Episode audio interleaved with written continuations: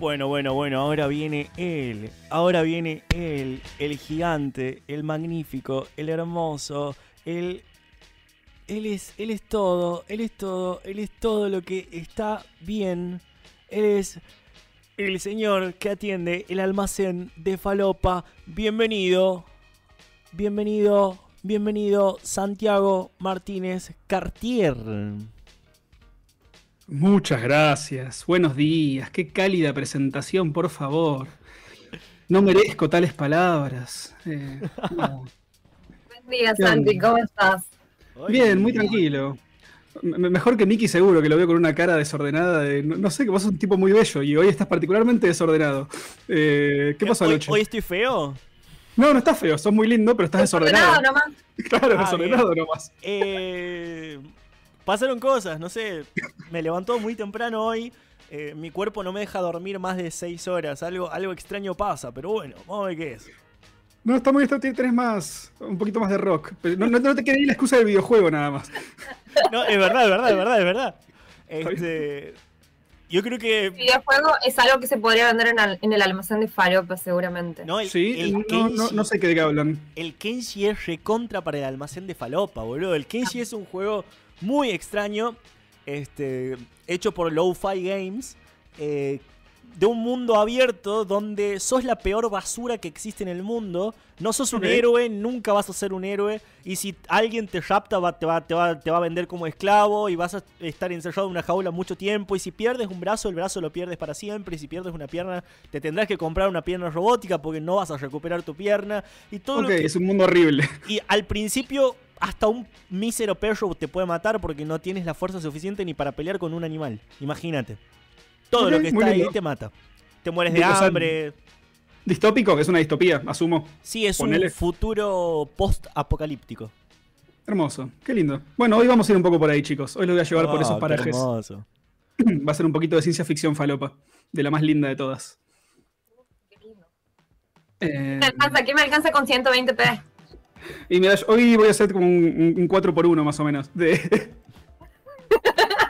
Sí, muy barato, ¿eh? acá no hay inflación todavía. ¿Estaban todos los productos vencidos ya? un poquito sí, los tengo ahí, es un montón.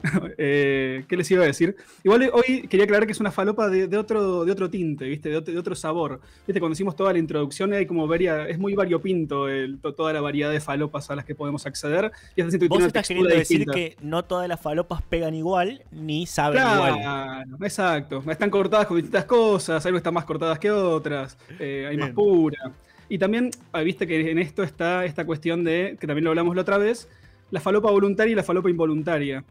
Que los, los, visionadores eran falopa voluntaria sobre películas que eran falopa involuntaria, ponele. Que son todas igual de ricas, no, cambia demasiado. Pero esto va a ser un poco más de falopa voluntaria, de libros que están hechos para hacer un delirio cósmico absoluto y hermoso. Em, nada, eh, ¿quieren que arranque? ¿Quieren hacer una, una serie de consultas, dudas y lo que gusten. Acá, acá nomás. Vos sos, vos sos el dueño de este lugar, sos el dueño de este segmento. Los jueves son absolutamente tuyos, pero primero me gustaría preguntarte. Eh, Pilar, primero te voy a avisar que lo que tecleo no sale en YouTube, sale solamente a vos en lo que estás escuchando. Y ahora voy con lo otro. Este, Santi, eh, ¿quién ganaría? ¿Speedy González o Michael Jordan? ¿Sabes que lo estuve pensando desde que lo plantearon? Eh, yo creo que depende de las, reglas del juego. Yo creo que en condiciones limpias, tipo si pones a uno en una esquina y otro en otra, tipo un duelo, gana Speedy González. Porque en un, toque llega, al cuello y tipo una, faquita o algo y al toque lo faja. Pero, es un ratón, no puede ni siquiera cargar un, cuchillo. El cuchillo pesa más que el ratón, ¿entiendes? O sea, en todo caso, ¿qué le, hace un... Es un, dibujito animado. Un cuchillito así en toda la fibra de Jordan, o sea, ni lo penetra, boludo. Depende del tamaño de la faca. y, para mí, además, yo creo que Speedy González tiene pulgares oponibles por cómo está dibujado. Así que yo creo que puede, yo creo que puede manejar instrumentos filosos, pero eh, también, o sea, creo que esto es en reglas fijas de duelo, pero en guerra de guerrillas gana Jordan. Tipo, le pone un quesito y lo pisa, boludo. No sé. O sea, siento que eso. Siento que con reglas limpias gana Speedy González por velocidad. En reglas sucias, guerra de guerrillas gana Jordan. Por tamaño y astucia. Eh, esa es mi conclusión. Depende del escenario. Ok, ok. Depende. ¿Qué tan personal se lo tome Jordan? Bueno, claro, también. Bastante tibio lo que estás haciendo, igual, ¿no? ¿Por qué? Che, eh, son distintos ámbitos, boludo. No es lo mismo, no es lo mismo una batalla. No es lo mismo metro de encaje negro. Yo, creo que, yo creo que deberían plantear reglas más claras de cómo es el enfrentamiento. ¿Qué herramientas tienen para enfrentarse? Y ahí en un. Ninguna, ninguna, ninguna. O cuchillos a lo sumo. bueno, es, para mí es, una cuestión más. Hay que, hay que más fino. Hay que ver qué herramientas tiene a disposición cada uno. para pensar. De una, de una, de una. Este, eh, aquí, aquí en los comentarios dice futuro post-apocalíptico o realidad latinoamericana. Claro, totalmente. Es hermoso. Es hermoso. Y depende del lugar y depende del futuro. Eh, y no solo latinoamericana, chicos. El tercer mundo, como, como dijeron en el momento, es muy amplio. Eh, Nada, eh, igual sí, también hay muy lindas distopías latinoamericanas, ¿no? 3% arrancó bien, después se cae un poco, ¿no? Pero ah, sí, sí, sí, es cierto. Me gustan esos planteos también, como llevarlo a algo más autóctono de qué pasaría acá. Que siempre son los chetos que se exilian en una isla, ¿viste? Siempre es más o menos lo mismo. Y el resto queda ahí tirado. Eh, bueno, nada. Sí, hoy les traje. Les traje algo con un título un poco sensacionalista, que es el libro que predijo la pandemia, específicamente el COVID para mí y es un libro que está escrito en el 76, año particularmente no agraciado para nuestras tierras, pero eh, esto claramente era un tipo que escribe desde Estados Unidos, con descendencia alemana además. Les voy a hablar sobre Kurt Vonnegut Jr., un tipo nacido en Indianapolis, Indiana, en 1922. Publicó unas 14 novelas, eh, un par de obras de teatro, un par de libros de cuentos y algunos ensayos. Yo me leí, cuando descubrí a este tipo, la flasheé, me rompió el bocho y me leí de las 14 novelas que publicó, me leí 12 y me dejé dos para que no, no terminármelos, las tengo ahí sin leer todavía. Y esto fue hace como 10 años, pero bueno, viste cómo pasa el tiempo. Eh, es un escritor que siempre sus novelas tienen elementos de ciencia ficción, aunque en su, como en su forma, en su estructura, no son esencialmente de ciencia ficción, y siempre tienen elementos que rondan la sátira, la comedia negra, tiene mucho, mucho sentido del humor. En eso me hace acordar un poco a tu querido Douglas Adams, Mickey, tiene un poco e-, ese espíritu del, de la guía del autostopista intergaláctico, de ese espíritu de mezclar ciencia ficción con comedia y con un humor así como bastante ácido. Vonnegut es bastante más cínico que Douglas Adams, que a veces, a pesar de su oscuridad, era, es un poco más luminoso eh, Vonnegut estaba un poco más desencantado con la humanidad, eh, que también eran épocas de el chabón, nada, bueno, vamos a ir a eso. A mí lo que más me interesa justamente de Vonnegut es un tipo que vivió cosas eh, muy intensas en carne propia y me gusta la forma en que las traduce porque siempre, o sea, no importa lo turbio que sea lo que le haya pasado, el chabón escribe una comedia sobre ese elemento oscuro de su vida.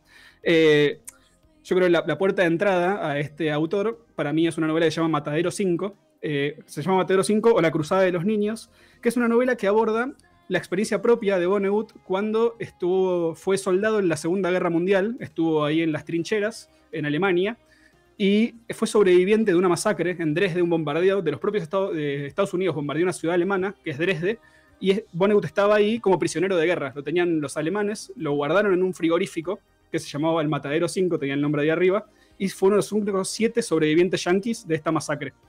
fue una masacre tremenda que casi está medio ignorada por la historia. Muchos consideran que, es una, que fue un crimen de guerra, porque fue ya cuando Alemania estaba casi, ¿cómo se llama?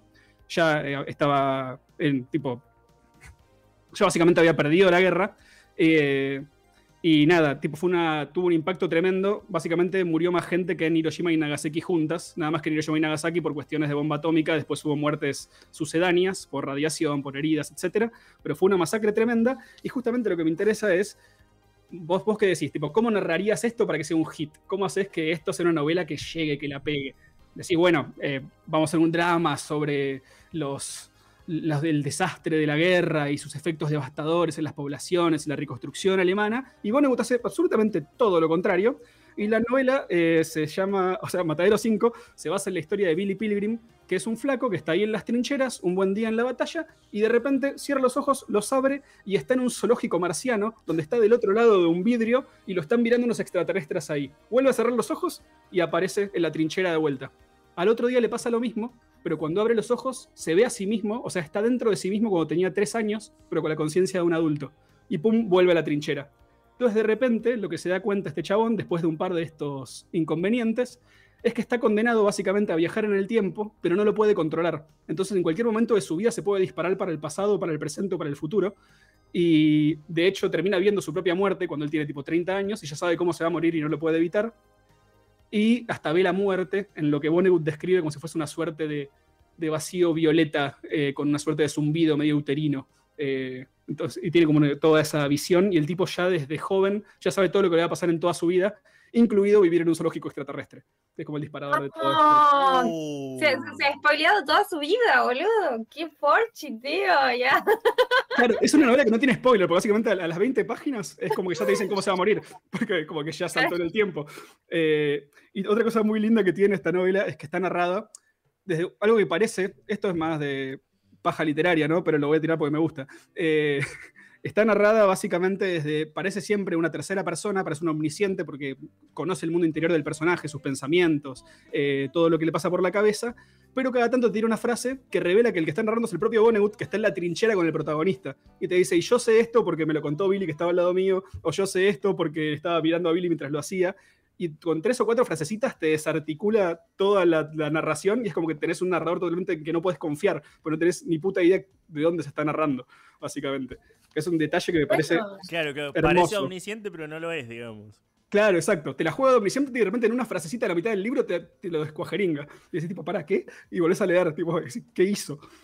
Y bueno, eh, entonces, eh, además de todo este delirio, Bollywood nos presenta una raza de extraterrestres que se llaman los trafalmadorianos, que son estos extraterrestres que lo tienen a él en el zoológico, que su particularidad es que no perciben el tiempo de forma lineal, sino que lo perciben de forma cíclica, como esta cosa del eterno retorno nietzscheano, como y justamente esta raza ya sabe cómo se va a acabar el mundo, porque uno de ellos se equivoca y aprieta un botón que no tiene que, apretar y explota el universo, y no lo pueden cambiar, porque ya pasó, porque el tiempo es circular. Entonces ya saben cómo se va a suceder el universo, y cuando este protagonista entra en contacto con ellos, se le traslada esta cuestión de percibir el tiempo de forma no lineal, digamos. Y no solo esto, es, una capa de delirio tras delirio.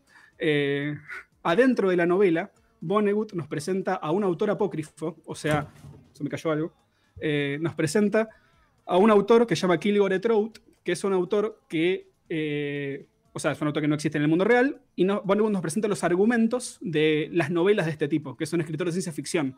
Y lo que hace acá básicamente es todas esas ideas que el chabón tenía, que, que para, o sea, que le daba paja escribir una novela o le daba paja escribir un cuento, decía, bueno, uso este argumento y lo pego adentro de otra novela y luego pasar por otro autor. Y así, a lo largo de la novela, te vas encontrando con un montón de microhistorias que escribe el autor de adentro de la novela, que son solamente, ni siquiera son la novela, son el argumento, como en tres, cuatro líneas. Eh, miles de historias muy diversas. Una, mamusca de... falopas, digamos. exacto. Y les traje un par para leerle, un par chiquititas, que me parecen muy lindas. Ponele, hay uno de los argumentos de una novela de Kilgore Trout, se llama El árbol del dinero, y dice así. Hubo una vez un árbol que daba dinero. Tenía por hojas billetes de 20 dólares. Sus flores eran bonos del gobierno y sus frutos diamantes atraía a los hombres, que se mataban los unos a otros a los pies del árbol, fertilizándolo. Eh, ese es uno, que es como muy cortito y muy bello. Eh, y después tiene otro eh, en, la misma novela, que lo lindo es que básicamente hace como un paralelismo entre la ficción, entre el argumento de la novela de ficción y lo que está viviendo el protagonista en carne propia. entonces, yo acá esbozo la tesis, si no será que el consumo falopa, o el consumo cultural en general, esto sí, el consumo cultural en general claramente lo hace, pero cómo la ficción falopa, estas novelas de ciencia ficción absurda, pueden configurar nuestra forma de ver el mundo.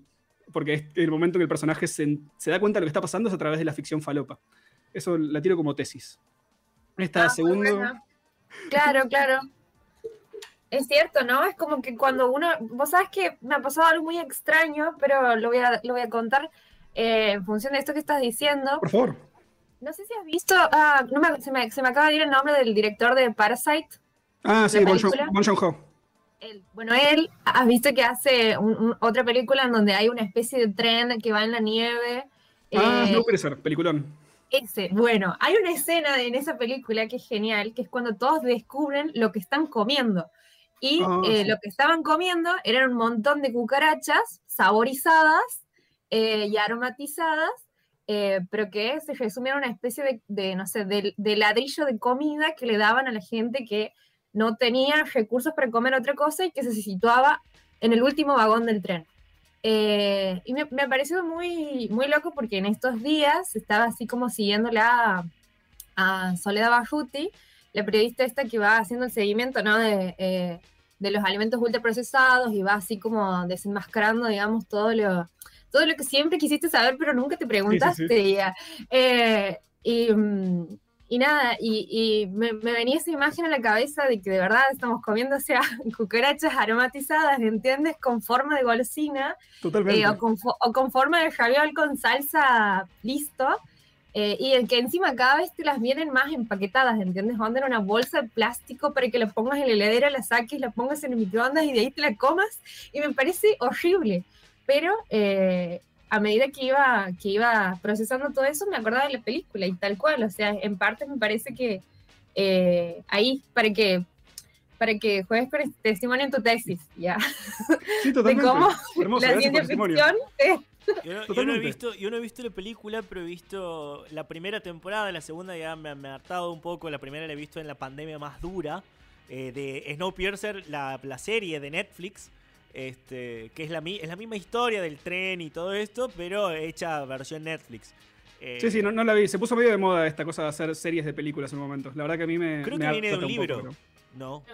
No, sabía. No sé, capaz que sí. No sé. Este, desconozco, pero eh, hay, hay una serie de, de Snowpiercer que no pasa esto de las cucarachas, digamos, es como todo más. Está todo más.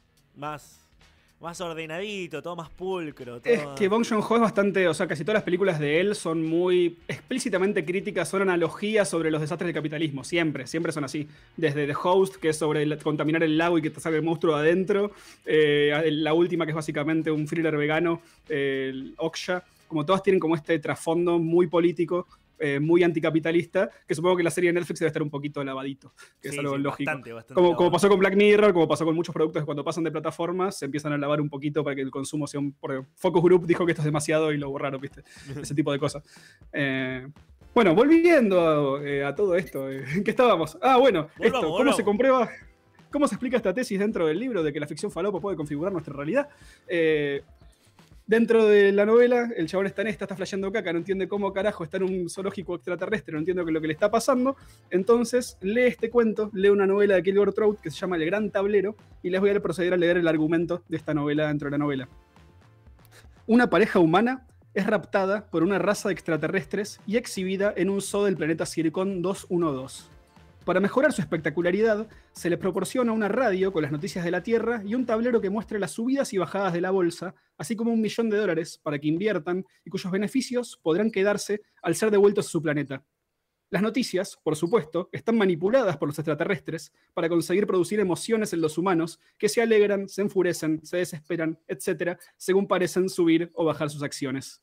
Eh, nada, me parece muy, muy bello. Ahí después de leer esa novela, el chabón se da cuenta en lo que está metido en lo que está pasando. Bueno, eso, eso, es algo que sucede hoy, ¿eh? Hay, hay muchas este, aplicaciones de trading, que es esto de comprar acciones y venderlas en un tiempo determinado, que te dan dinero ficticio y te hacen obviamente creer que estás ganando plata, así vos eh, digas, bueno, no, si con dinero ficticio gano plata tan rápido, voy a poner mi guita de verdad, tomen mi dinero.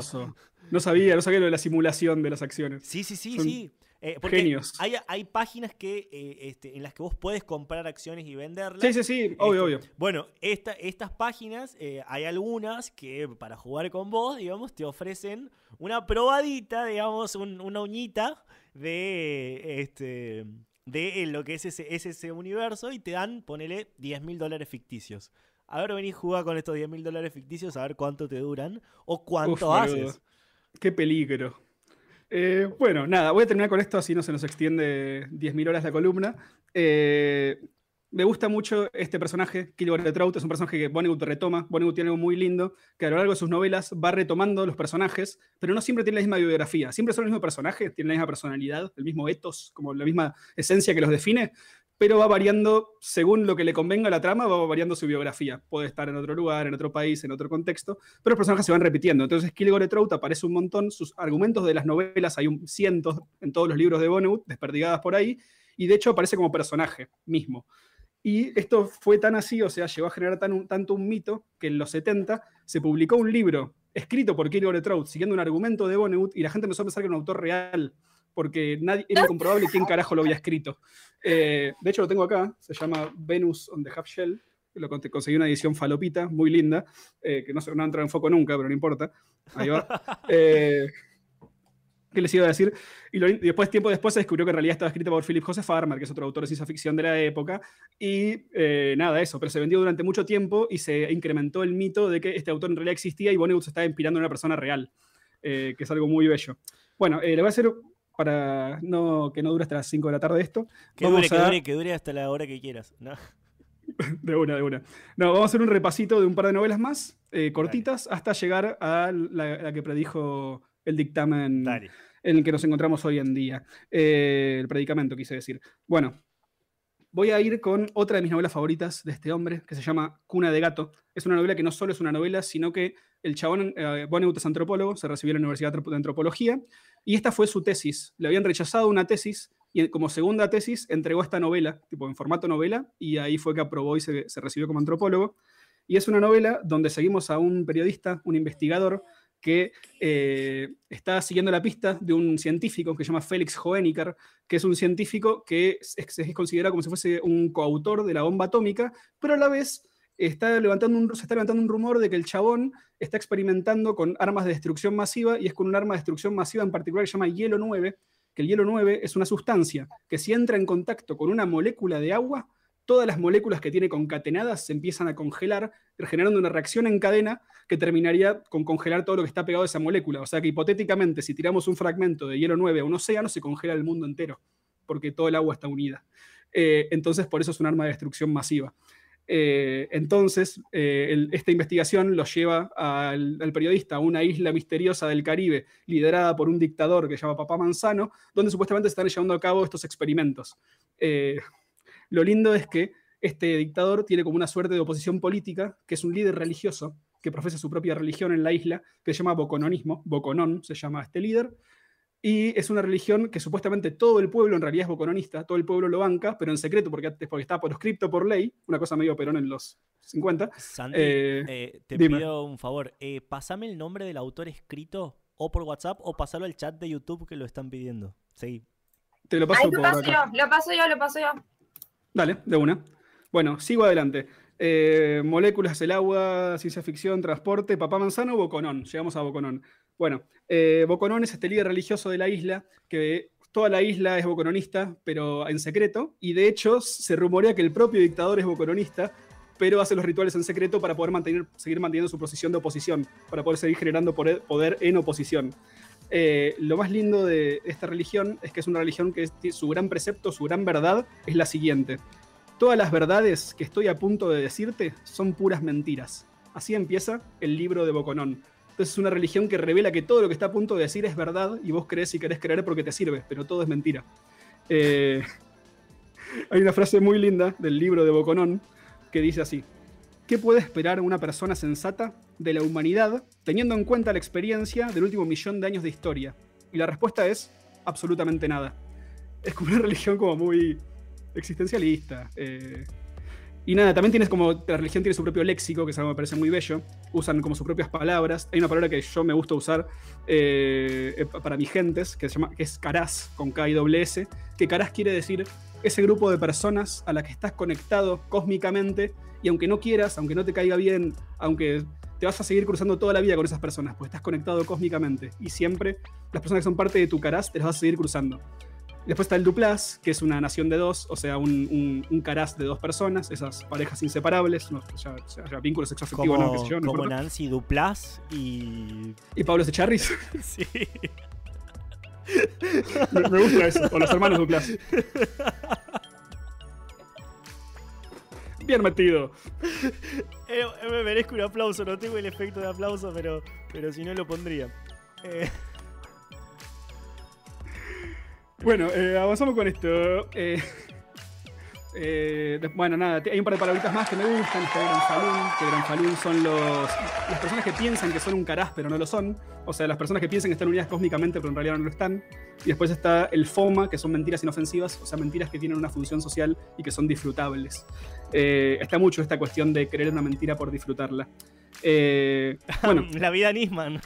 La vida, exacto, pero por eso es como, por eso lo, lindo de esta religión es que lo admite. Es una religión que te dice, mira, todo lo que te voy a decir es mentira, pero si nos sirve lo creemos igual, porque para qué está, pues si no, ¿no? Es un poco. Definición más sensata. Claro.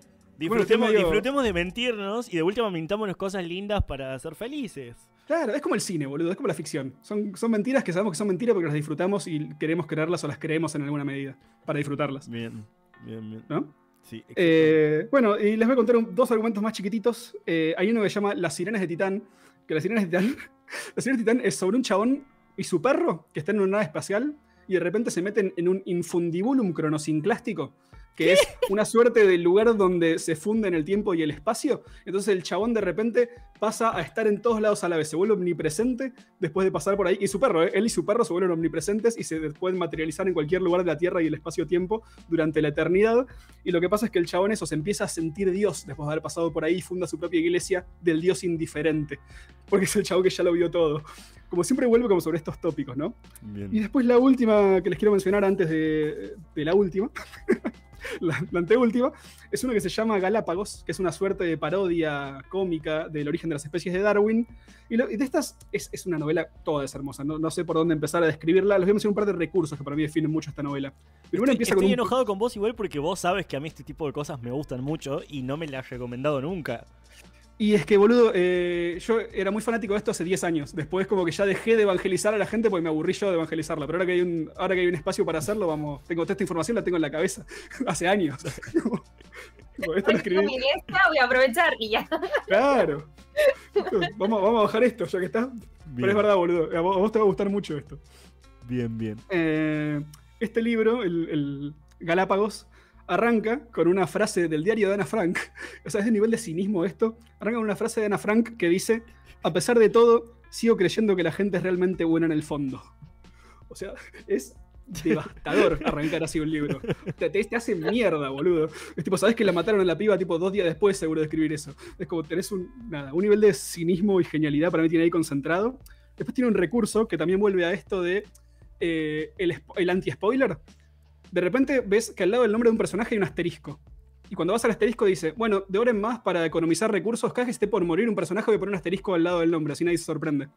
Entonces, a medida que avanza la trama, ves el asterisco y decís, no, tipo, pero cuando ves el asterisco te sorprendes, ni siquiera hace falta que leas. Tipo, ves el asterisco y dices, no, lo va a matar. es, boludo, es genial ese recurso. No, le quiero leer ya, Galápagos. Galápagos. Galápagos es, para de, fineza es la que está más arriba. O sea, tengo algunas que me gustan más emocionalmente, pero Galápagos es toda. Y después tiene la revelación del narrador. ¿Viste esto que te digo, el narrador poco confiable que hablábamos de Matadero 5? En esta vez se va, más a la mierda de un narrador poco confiable, porque de repente se revela que el narrador es Leon Trotsky Trout, el, el, nieto de, de Kilgore Trout, el autor este ficticio, que además ni siquiera es el nieto, es el fantasma, y ya no es un humano porque es esta especie que evolucionó después de volver a las Galápagos y no tiene manos, así que no está escribiendo. Y dice que la está escribiendo en el aire y en el agua. Entonces una novela que básicamente no existe. A la mitad de la novela está escrita por un fantasma de otro personaje, del nieto de otro personaje que ni siquiera existe y ni siquiera podría escribir porque no tiene manos. No, claro, no, me encanta, me encanta. Bonnewood, papá. Qué hermoso. Traguito, traguito, traguito, traguito. traguito. ¿Esperas para leer las dos novelas que te faltan? Yo no lo entiendo. Y me las guardé, me las guardé, porque dije, es como, creo que se lo robé a, no sé si vieron Lost, me acuerdo que en Lost había un personaje, eh, Desmond, que tenía una novela de, creo que era de Charles Dickens, que se lo había guardado toda la vida porque quería ser lo último que leía antes de su vida y creo que me quedó ese chip de, de no quiero que esto se me acabe y le robé ese...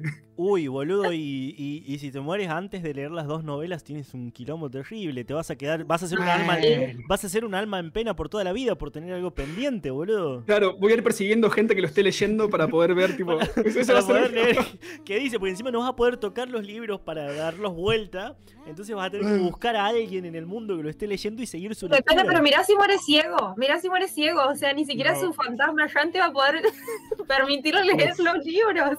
Braille. No, sí. Voy a tener que aprender braille. O no, no puedes tocar las cosas. ah, claro, es verdad. audiolibro, tengo que ir persiguiendo a alguien que haya que esté escuchando los audiolibros, si es que existe. Y meterte y meter, meter tu cabeza en su cabeza para poder enfocar los auriculares con tus oídos. Ah, es la peor maldición. Igual no sé cómo funciona la cuestión más fantasmagórica, también habría que delimitarla de alguna forma. Eh, yo soy muy, me pongo técnico con las leyes del mundo fantástico, ¿viste? Las leyes en general. Vos dame el mundo y dame las leyes. Claro, vos dame bien las leyes del mundo fantástico, no importa que sea muy inverosímil, y adentro jugamos. Adentro vemos cómo la rompemos, te voy tranquilo, yo me encargo. Este, bien, eh, avancemos. Sí, y ahora llegamos a la novela que va a dar nombre a esta columna sensacionalista, que es la novela que predijo la pandemia, se llama Payasadas, que es una traducción de slapstick. Me gusta más el título en inglés porque slapstick refiere a el humor cómico, o sea, el humor mudo, eh, físico, la comedia física. Slap es cachetada y stick es palo, tipo cachetadas y palazos, que era el humor que hacían Chaplin, Buster Keaton. Y de hecho la novela está dedicada al gordo y el flaco, a y Hardy, a los que nombra como unos ángeles de nuestro tiempo. Como el chabón está, tenía muy endiosada la cosa de, los cómicos, del rol del capo cómico. Eh, esta novela está narrada en primera persona, eh, arranca narrada en primera persona desde quien hubiera sido en algún momento el, último presidente de los Estados Unidos de América, que está viviendo en Nueva York, que en ese presente fue rebautizada como la isla de la muerte. Y esto es así porque hubo una pandemia mundial que devastó el mundo, que dejó todo, que dejó todo devastado, y la mayoría de la especie humana desapareció. Y en Nueva York vive muy poca gente, vive el protagonista con la hija y el novio de la hija, otro, otro grupito de gente disperso por ahí. Los puentes están caídos, así que nadie se puede acercar, como que está todo muy en la mierda. Y a partir de este presente, se nos empieza, vamos en un flashback para atrás y se nos empieza a narrar la infancia de este personaje, donde fue criado junto a su hermana eh, en una ellos nacieron en una familia aristocrática, o sea, los personajes nacen en una familia aristocrática, tienen una hermana gemela, y como nacen muy, como muy grandes para lo que deberían ser, nacen como deformes con las cabezas muy grandes, así están descritos en el libro, son como muy feos para lo que es la hegemonía de la aristocracia de la época. Entonces, el protagonista dice que eh, sus padres toman una solución muy gótica, que es algo que me gusta, y deciden encerrarlos en una mansión, a él y a su hermana gemela, para que los críen los sirvientes.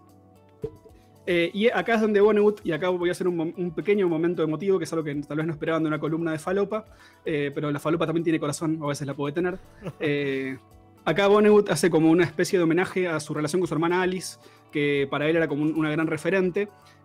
o sea, toda esta parte de, tiene una, como una relación muy intensa con su hermana, el protagonista, donde habla mucho de que cuando están juntos son más inteligentes, cuando están juntos pueden más.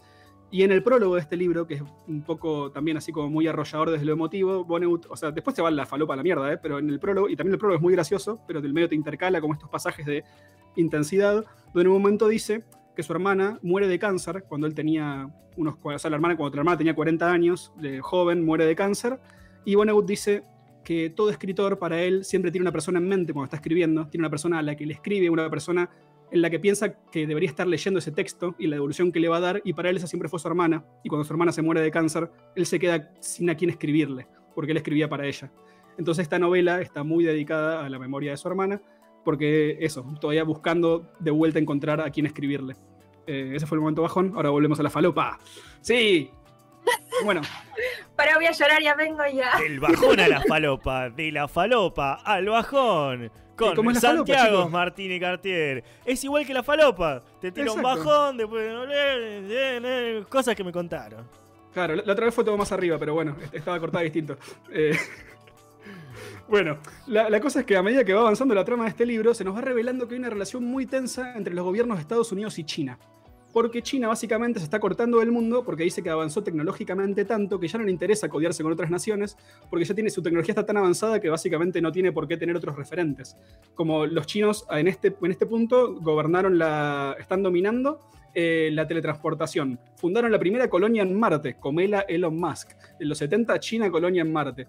Eh, después eh, están empezando a hacer experimentos para manipular la gravedad y eh, están, eh, y esto es algo que va a ser clave, los chinos están empezando a hacer una, técnica que se llama miniaturización, donde básicamente se están achicando a sí mismos. Entonces a lo largo del libro se describe cómo un chino pasa de medir primero el promedio, después un metro, después 50 centímetros, después, y así se va reduciendo hasta medir el tamaño de la uña de un dedo pulgar o una cabeza de alfiler. Esto hecho básicamente para optimizar recursos. El personaje en un momento se empieza a sentir culpable porque dice, eh, con una cena mía come un pueblo chino, del, por el tamaño que tiene China ahora.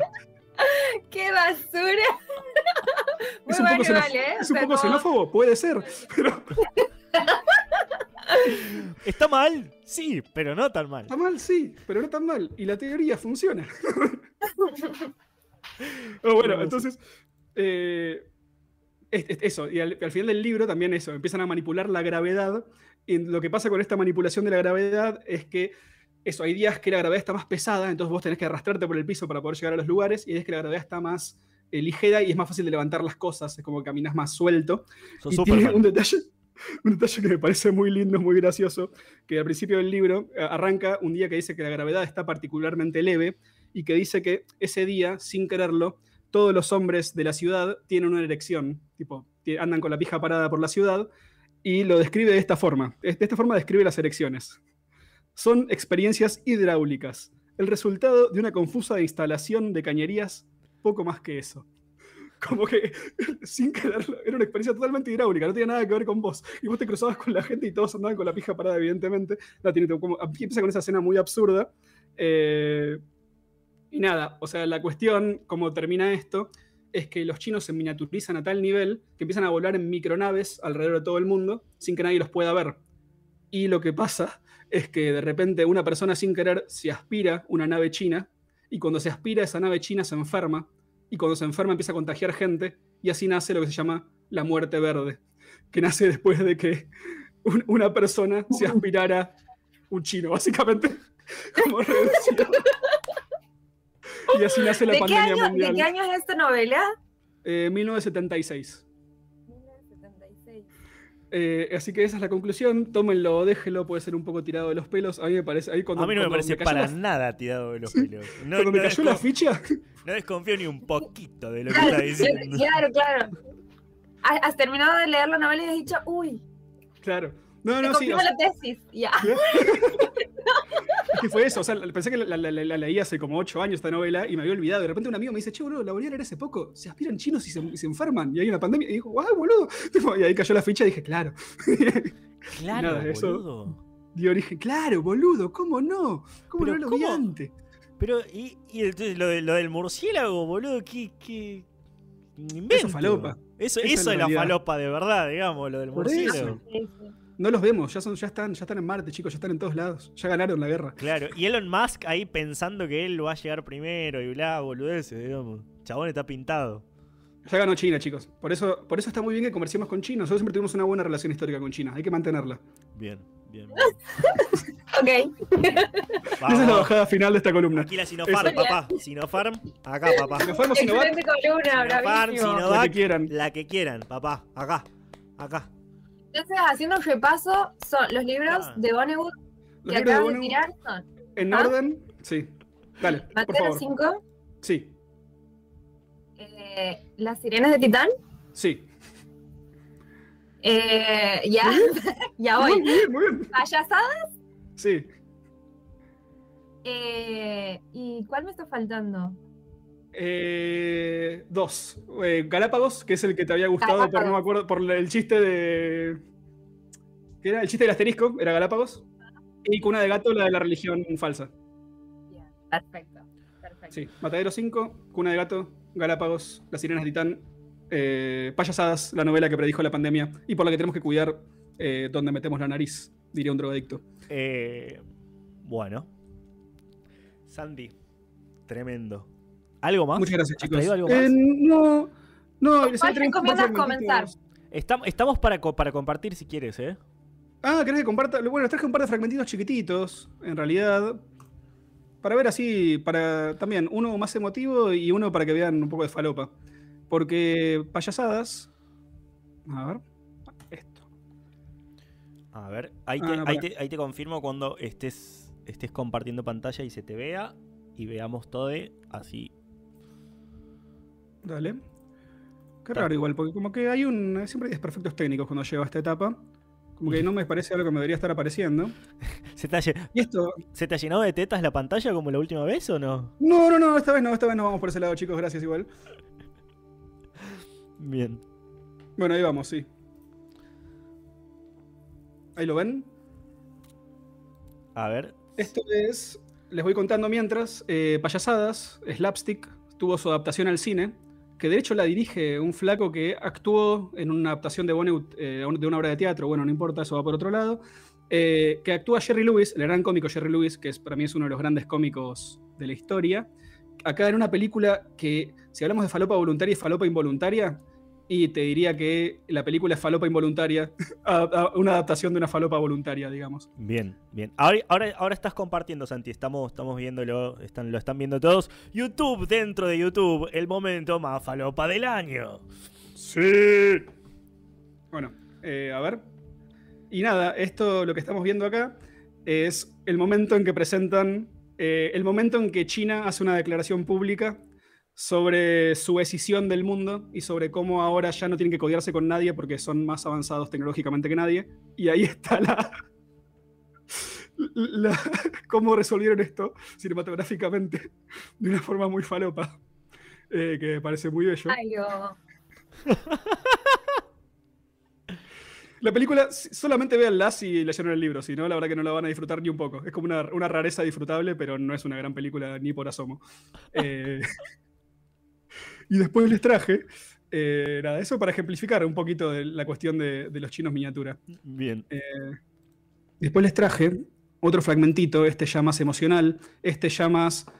Uy, mirá lo que es la pantalla, Dios. No tendrías que haber dejado de compartir nunca. Ahora sí. ¿Por qué? Porque de pronto. nada, nada, nada, ya está, ya está. Dale, dale. Seguí. Ahora sí, estamos bien. Ahora sí estamos bien, estamos bien, estamos bien, seguí. Sí. Uf, después me cuentan qué pasó, chicos. Después mirá. No, no, no, no, no. No, simplemente aparecieron 28 pantallas porque saliste y se desfijó ah, y bla. Dale. ¿Qué te iba a decir? Bueno, y esto es. Voy a hacer una, mini intro. Esto es una adaptación de Madre Noche, tal vez la mejor película de una adaptación de Vonnegut, que es otro libro que medio va medio en paralelismo, va medio emparejado con Matadero 5. De hecho, comparten algunos personajes. Es más un drama, es muy linda. Es sobre una espía que era una espía yankee que se hacía pasar por nazi, de americano nazi, y de repente cuando termina la Segunda Guerra, la CIA lo desconoce y tiene que pasar a vivir en la clandestinidad porque nadie salió a bancarlo y a decir que en realidad era una espía. Y es muy bella la, novela en sí, es más romántica, tiene un par de, delirios, por tiene un personaje que es el Führer negro de Harlem, que es un, es un negro que es fanático de Hitler, tipo ese tipo de cosas.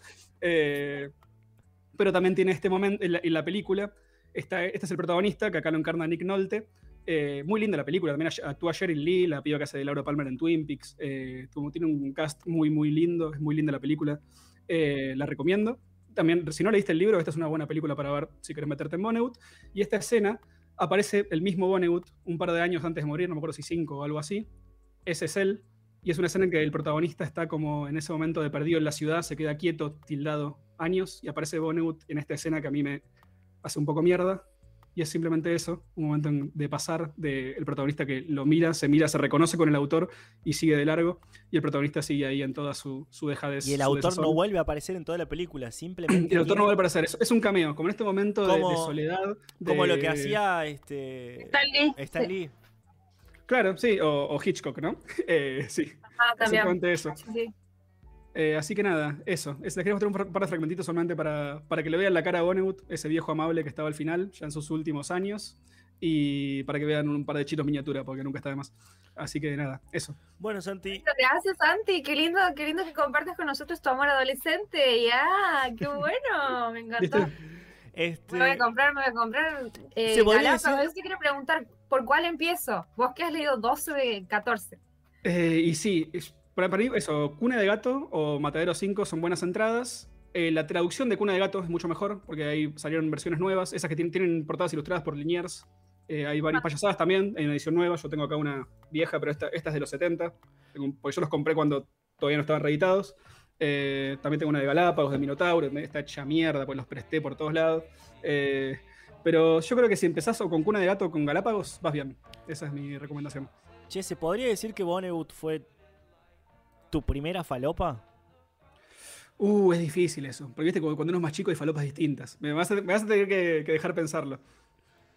Pero eh, sí, sí fue el que me despertó. Era un momento ya, esto a título personal, ¿no? Pero estaba en una etapa de mi vida en que estaba bastante bajón y yo siempre, siempre me había gustado escribir y no me encontraba con la escritura. Y de repente leía a Vonnegut y fue tipo, ah, claro, boludo, se puede hacer esto. O sea, se puede escribir distinto, se puede romper con un montón de reglas y ser gracioso y falopa y todo a la vez y fue como una inspiración en ese sentido, así que se lo agradezco de por vida del viejo este. Bien, bien, bien, tremendo. Eh, ¿Cuál es el idioma original del autor? Preguntan ahí en YouTube. Eh, yankee, Yankee, el chabón nació en, Indiana. Eh, habla, están escritos en inglés, eh, pero el, apellido es, de, o sea, es alemán, tiene familia alemana. Bien. También una, carga intensa de una familia alemana tradicional pelear en la Segunda Guerra Alemana contra Alemania, en la Segunda Guerra Mundial contra Alemania, ¿no? Eso. Bien. un detallecito. Bien. Este, Santi, ¿te animas a conducir los últimos cinco minutos de venir comidos y despedir el programa? Y pedí la canción que quieras que te la pongo. Para irte. Cinco, cinco minutos es un montón, ¿eh? Cinco minutos, mandas vos. A partir de ahora mandas vos. Uy, y bueno, dale. Eh, no voy a hablar cinco minutos, chicos. Eh, gracias por este espacio. Eh, Estoy muy nervioso en este momento porque no sé qué carajo decir. La verdad que me mandaron, siento que me mandaron un poco al muere. Eh, hubiese preparado algo para este momento. Se me acaba de ocurrir. Se me, se me, acaba de ocurrir, te pido. Ahí está, mira, creo que contagió a Pili, mira. No tengo unos lentes, pero tengo un gorrito. Pero ahí va, muy lindo. Bueno, tengo, tengo igual, eh, me gustaría que nos despidamos con, una canción que, creo que los va a conmover. ¿Qué canción? A ver, Miguelito, si, si, me seguís. Dale. Eh, hay una canción que se llama Mecha Flan, de Dick el Demasiado. Mecha. Eh, Mecha Flan, flan de flan, como el postre ese sí, que con de leche. Bueno, ahí, Mecha Flan. Dick el Demasiado, como suena. Es un. Después, tal vez Dick amerite su propia columna. Es un músico holandés que hace cumbia experimental. Eh, y la verdad que es un artista del carajo, es un viejo loco. Yo lo vi tocar en el Salón Pueyrredón, vestido de esqueleto, con un violinista. Y hace una cumbia, cumbia, cumbia muy particular. Bien, cuando vos me eh, digas la pongo. Mandale mecha, esto fue Venir Comidos. Sintonicen mañana, Vostok Radio o por este canal de YouTube. Eh, de 14 horas, de 14 a 15 horas, 15.30, porque ustedes se pasan siempre, son bastante desubicados. Eh, la verdad, ha sido un placer. Nos vemos la próxima. Chao, Santi. Chao, Pili. Nos vemos.